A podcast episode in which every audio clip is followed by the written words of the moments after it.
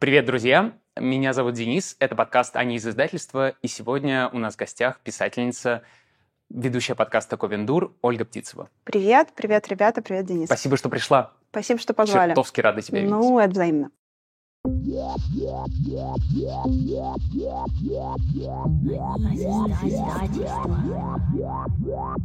Оля, сегодня мы хотели поговорить про то, что такое личный бренд писателя. И мой первый вопрос будет, э, что ты вкладываешь в это понятие личный бренд?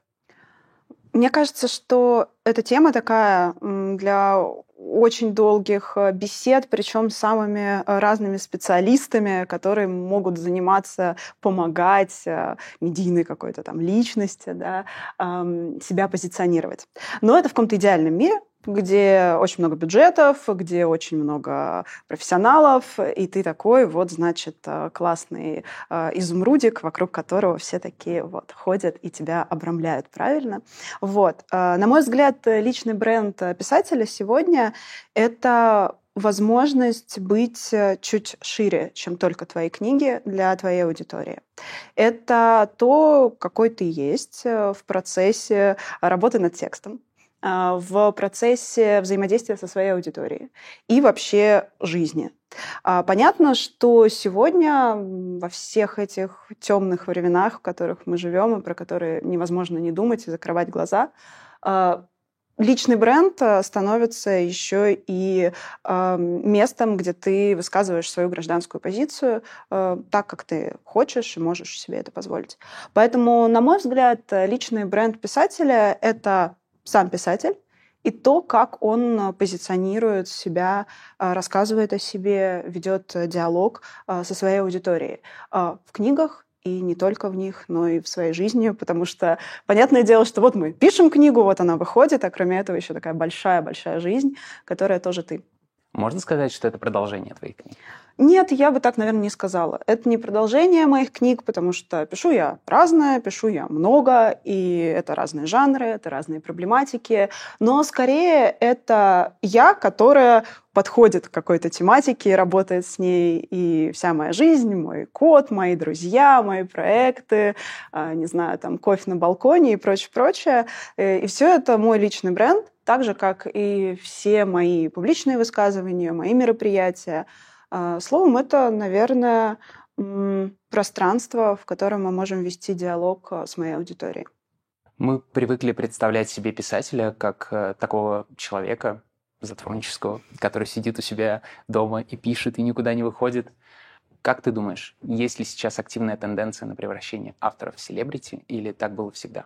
Мне кажется, что э, каждый автор как и каждый вообще человек любой э, из существующих на нашей планете, имеет право быть затворником, имеет право быть публичной личностью. Главное, чтобы было комфортно и чтобы это было какой-то, каким-то искренним решением и выбором, э, который комфортно на себя примерять. Бывают моменты, когда бы мне очень хотелось быть затворницей, сидеть где-нибудь в углу, писать свою книжечку, и чтобы меня никто, знаешь, палкой не тыкал. Но я понимаю, что э, работа с книгой, работа с аудиторией — это во многом и такое такой открытый диалог, как я уже говорила. Поэтому, если я буду сидеть в углу, то, скорее всего, часть аудитории, которая могла бы стать моей, моими читателями, моими друзьями, потому что многие мои читатели по-настоящему со временем становятся близкими мне людьми. И они бы про меня не узнали просто потому, что я про себя не рассказываю и про себя не говорю. Э, огромное счастье, что э, такое классное издательство, как Popcorn Books, работает э, с брендом авторов. И здесь понятно, что каждый автор — это отдельный проект. Но это далеко не всегда бывает. И в начале моей писательской карьеры такого не было. Со мной мне никто не помогал. И поэтому я знаю авторов, которые пишут очень классные книги. И они не так широко доходят до аудитории, как хотелось бы, просто потому что не хватает каналов общения с этой аудиторией.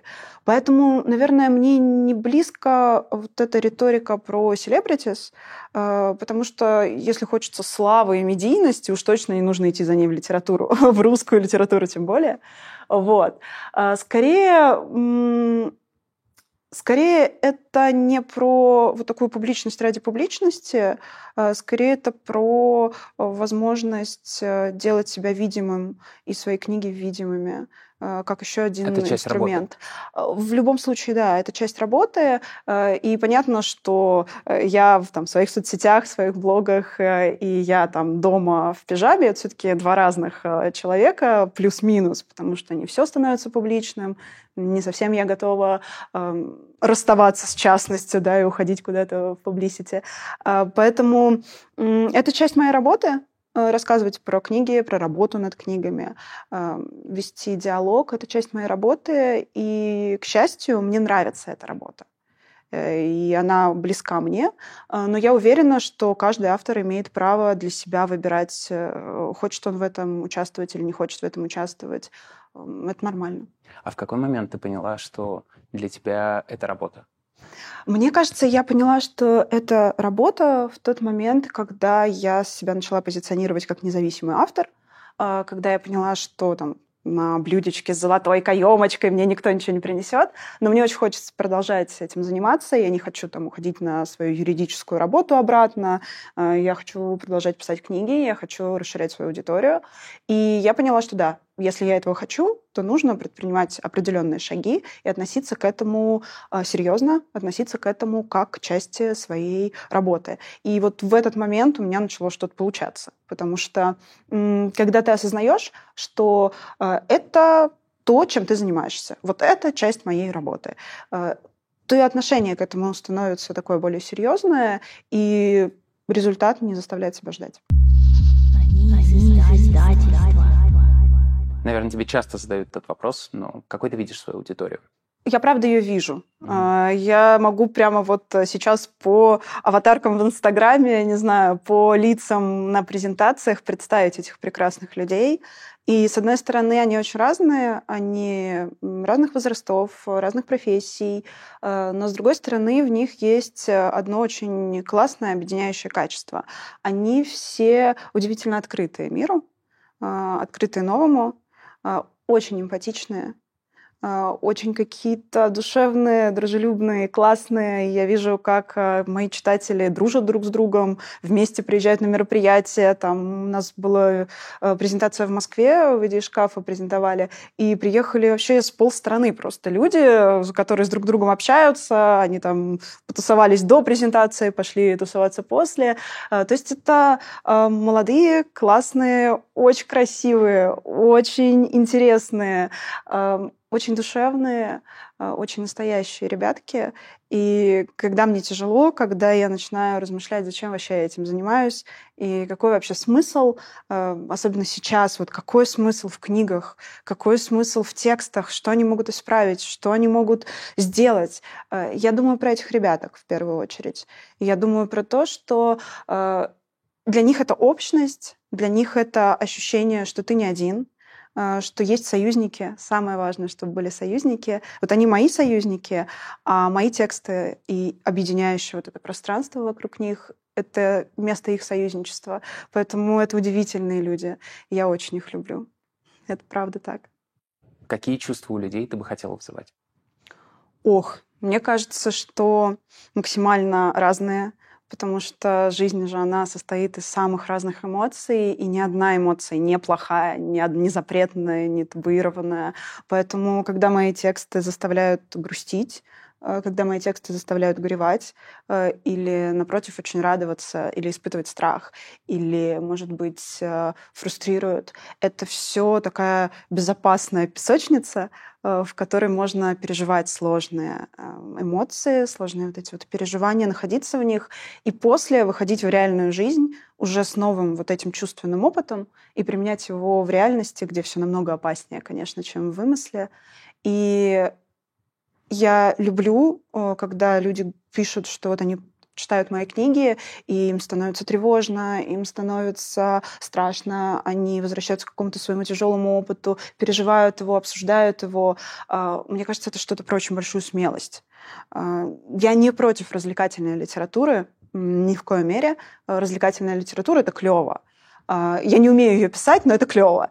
И, но я думаю, что мои книги, они про такие сложные эмоции, про сложные переживания всегда. И Поэтому я считаю, что вот эти ребятки, которые в них окунаются, а, они очень смелые. И я очень благодарю их каждый раз э, за то, что они находят в себе решимость э, читать, проживать, рефлексировать, говорить очень какие-то честные штуки. Это про искренность, это как раз про общность, потому что когда мы рядом со своими, нам не страшно даже в тяжелом состоянии находиться. А какие все-таки минусы у ведения соцсетей? Меня очень восхищает то, что ты э, очень искренняя, и насколько сложно оставаться искренней. Всегда эта доля, э, э, всегда это вопрос, который ты себе задаешь. Mm-hmm.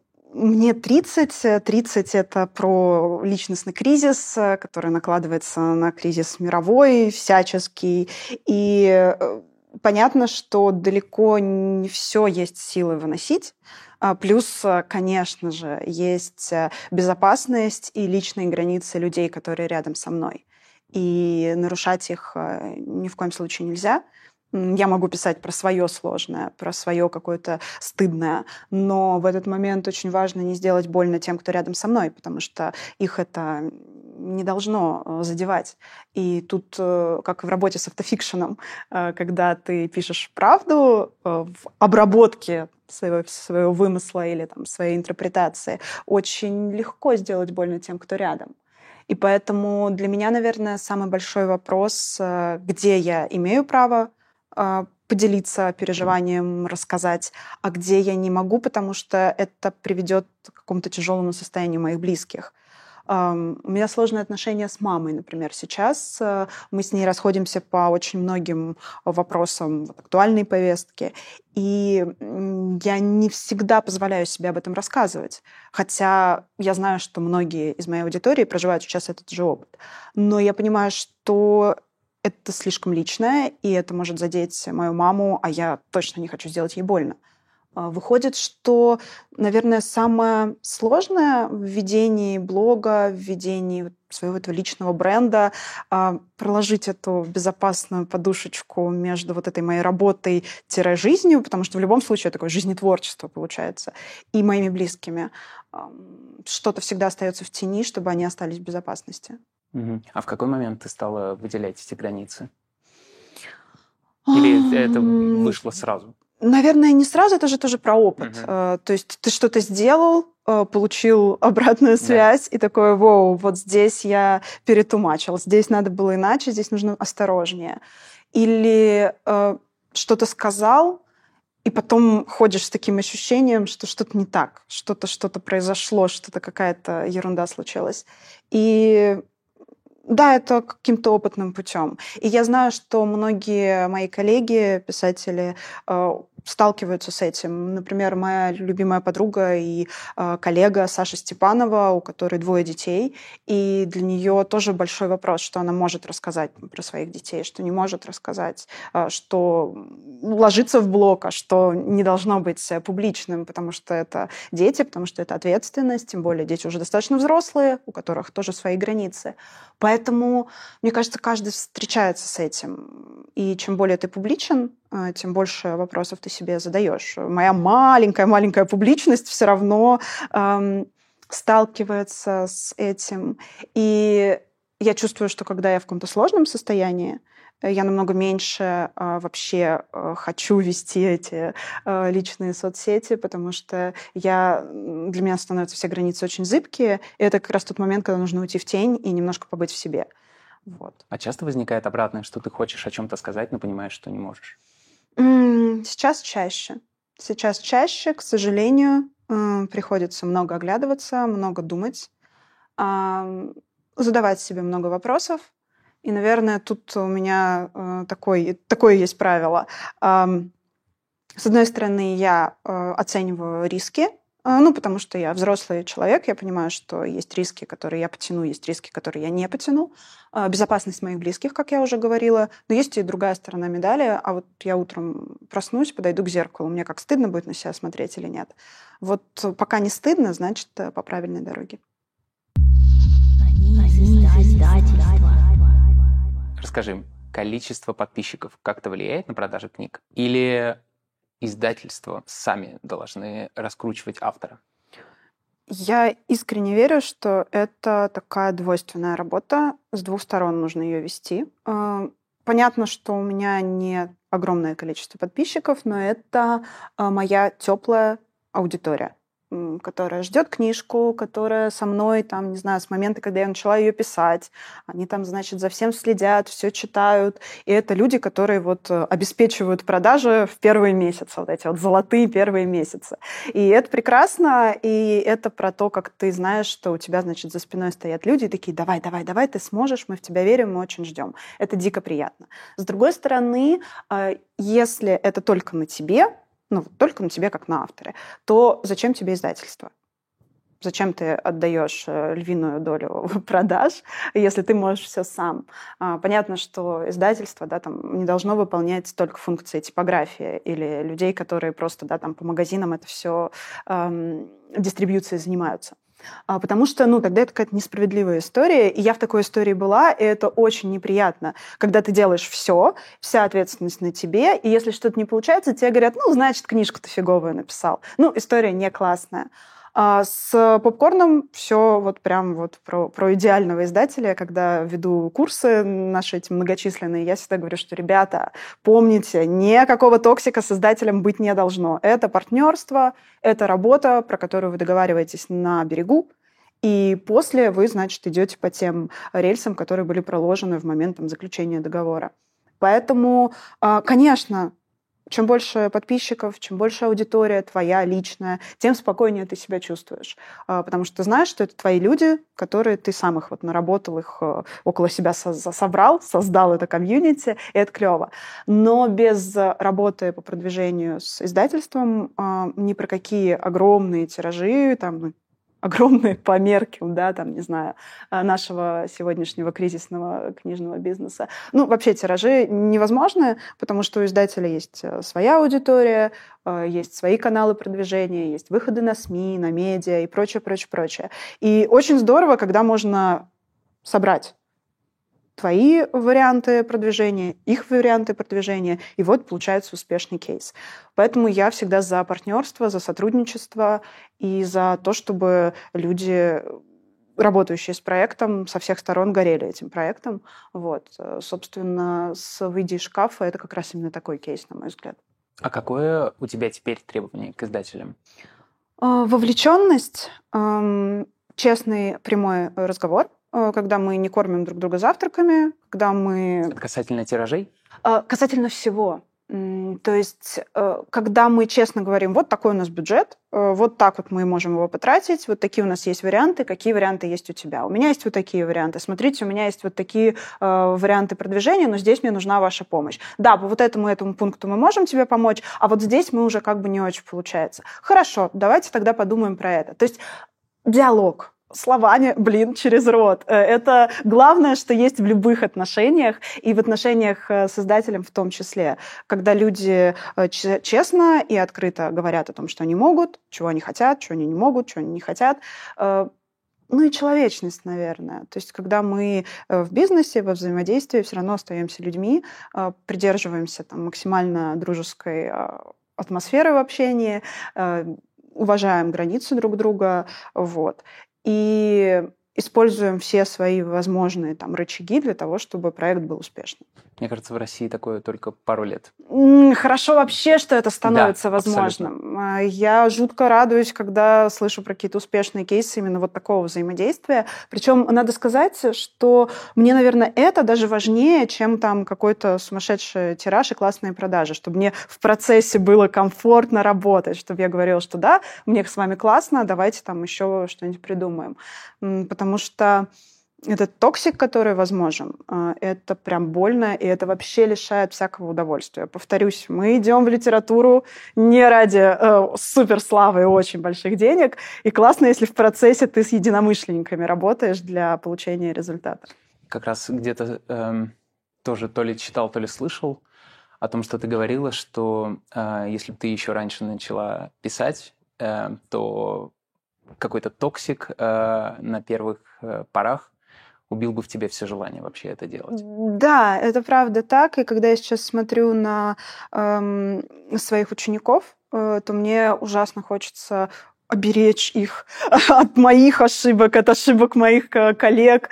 Э, говорю, ребятушки, подождите, давайте мы про самоценность себя как творца, про адекватное отношение к тому, что вы пишете и как вы можете это продавать, э, про то, что это бизнес, книжный бизнес — это бизнес, и вы его большая часть. Если вы это не напишете, продавать будет нечего. Помните, что вы там не с протянутой ручкой стоите, типа, издайте меня, пожалуйста, я на все согласен. Вот э, это какая-то неправильная, слабая позиция, и с ней нельзя подходить. С другой стороны, нельзя подходить с такого высока, типа я такой пришел офигенный, давайте вот вокруг меня все хороводы водите. Это тоже неправильно. То есть э, дружелюбность, человечность и профессионализм. Как здорово, что ты прошла этот путь самоопределения и сейчас помогаешь другим.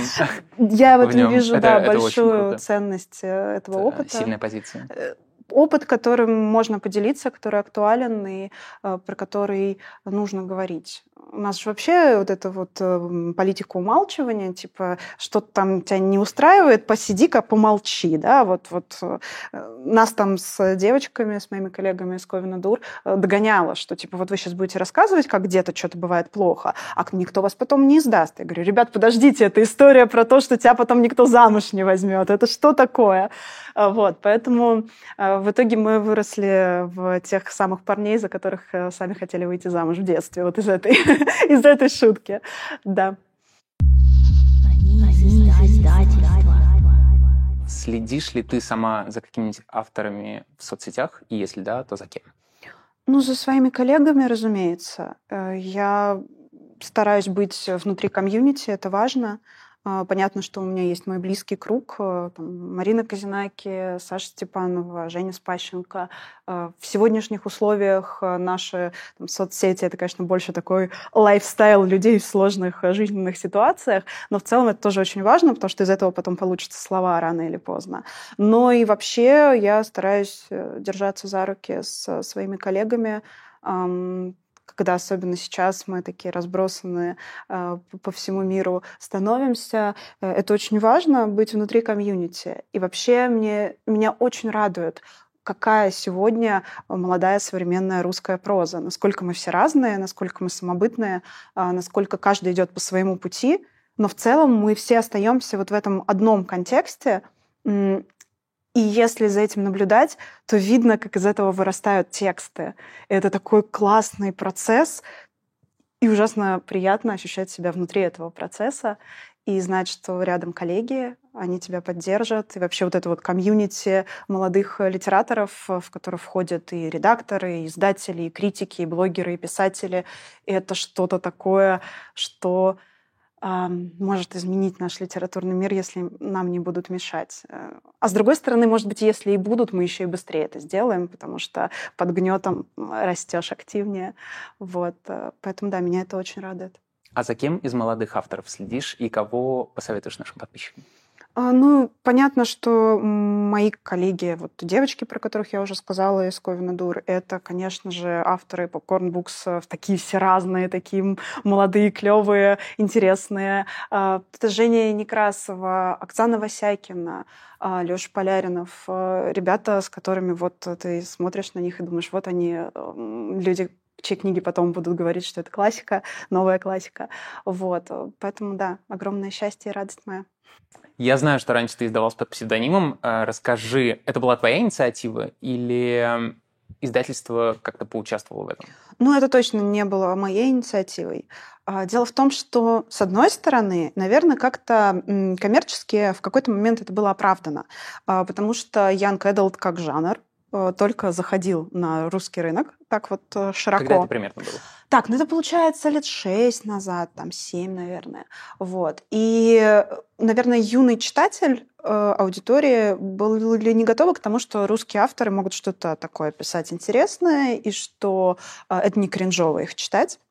И, наверное, вот моя там первая диалогия, которая вот вышла под псевдонимом, еще как-то можно было притянуть за уши. Там, знаешь, такая была э, притчево фэнтезийная штука, никак не связанная там с русским сеттингом. Вот. Но все равно это меня так э, дергало. Мне не нравилось, и я не особо к этому была близка.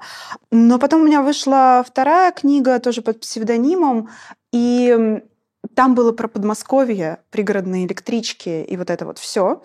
Кстати, эта книга будет переиздана и выпущена в новой редакции в Popcorn Books под моим именем. И э, это было довольно-таки странно выпускать ее под таким англоязычным псевдонимом. И на Красной площади на ярмарке случилось то, э, что я считаю э, точкой невозврата. Было, было мероприятие, где ко мне приходилось обращаться с моим псевдонимом ведущему. И потом некое, некий репортаж про это мероприятие. И там была гениальная фраза Уроженка подмосковного Щелкова Оли Вингет э, написала, значит, книгу про Подмосковье. И я поняла, что я не могу с этим жить, но я просто не могу это больше терпеть, это невозможно. Вот. И да, это вот уже было что-то абсолютно не приспособленное к жизни вообще никак. Но надо сказать, что Ольга Птицева – это тоже псевдоним, но он абсолютно мой. Эм, я сама его выбрала. Он для меня такая важная часть, и э, он связан с, со мной очень сильно и ассоциируется со мной. И я всегда смеюсь, что если я буду менять фамилию, то я возьму, конечно же, Птицева, а не вот это ваше все. Вот. Поэтому псевдоним — это неплохо на самом деле. Потому что ну, не все хотят использовать свое настоящее имя, не все хотят э, как-то э, прицеплять свою какую-то реальную жизнь, профессиональную жизнь э, с писательской, если это две какие-то совершенно разные части. Но очень важно, чтобы это было нечто органичное, то, что писатель сам выбирает для себя, что ему не навязывают, и что как-то включается в его образ органично. Вот. То есть на первых порах издатели говорили про какую-то предвзятость аудитории? Да, что никто не будет... Как с русским кино? Э, да, никто не будет читать э, книгу русского автора, э, потому что это, ну, типа, кринжо как-то. Вот. Я думаю, что это правда могло быть на первых порах, но быстро поменялось. И сейчас, мне кажется, это уже вообще правило, которое давно не работает. Оля, спасибо, это была интересная беседа. Спасибо за классные вопросы, очень клево поболтали. Это был подкаст «Они из издательства». Ставьте лайки, подписывайтесь на нас в наших соцсетях. До новых встреч!